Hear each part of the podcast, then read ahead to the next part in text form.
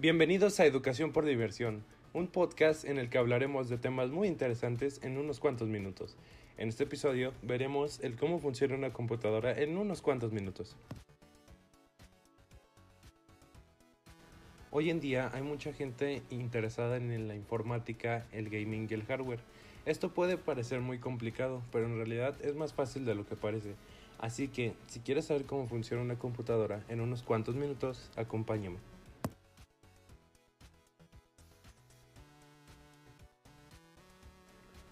Número 1. El procesador, que es el que procesa todo.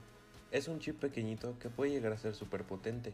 Es el que se encarga de ordenar el resto de componentes y hacer las tareas cotidianas, tales como abrir programas, procesar textos o checar Facebook. Se compone por núcleos, que son como brazos. Mientras más brazos tenga, más cosas podrá hacer al mismo tiempo y más eficientemente. La velocidad de estos brazos se mide en GHz. Entre más altos sean los GHz, más rápido será cada brazo, por lo cual se calienta mucho, y es por eso que necesita un pequeño ventilador llamado disipador de calor.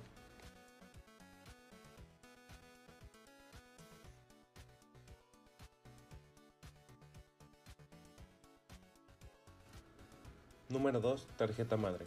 Es una placa donde se colocan tres componentes muy importantes que determinan el rendimiento de esta computadora.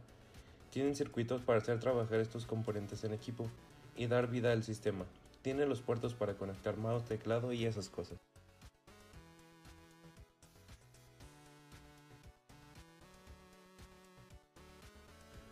Número 3. Memorias RAM.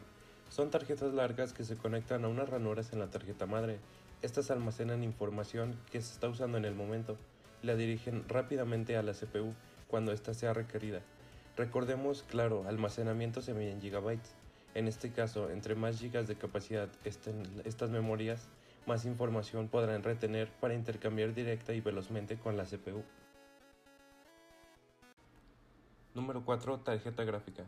Este chip es el que se encarga de procesar todo lo gráfico, como su nombre lo dice, desde la imagen hasta los mundos 3D de los videojuegos. De esta depende principalmente el rendimiento de los videojuegos y algunos programas.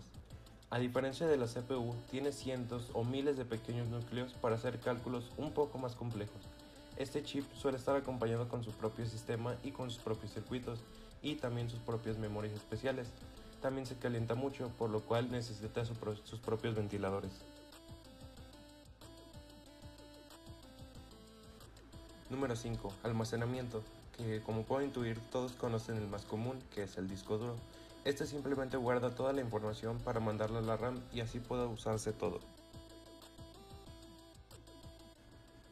Número 6. La fuente de poder, que esta simplemente da energía a todos los componentes y toma la corriente alterna del enchufe y la convierte en energía compatible para todos los componentes.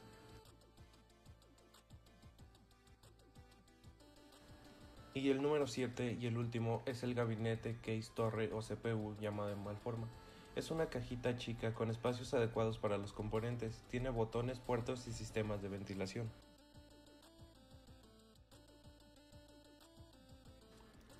Ahora que conoces cada uno de los componentes de tu PC, te diré una forma sencilla de saber el rol que cumplen algunos de estos.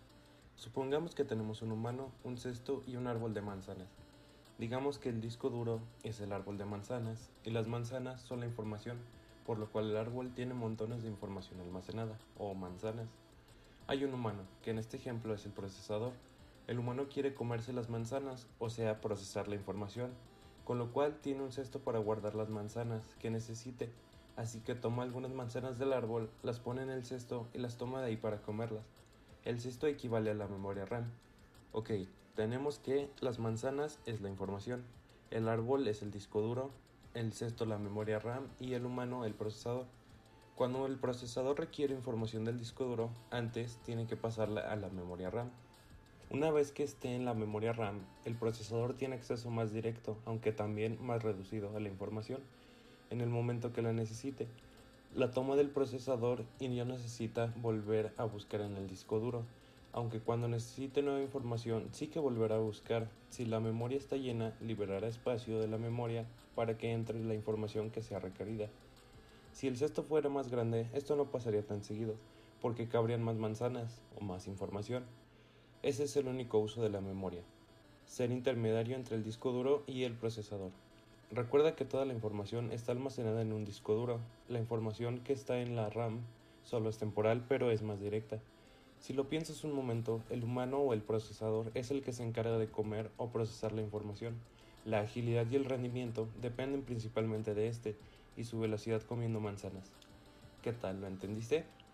Espero que al menos tengas una idea o una base del funcionamiento de tu PC. Este capítulo fue fácil y difícil al mismo tiempo, ya que obviamente está ultra resumido, pero solo tiene el propósito de que conozcas estos conceptos principales para que tal vez llame tu atención y te interese ser parte de este maravilloso mundo. Por mi parte sería todo, no olvides tomar agua y ya sabes, te me cuidas, te bañas, chao.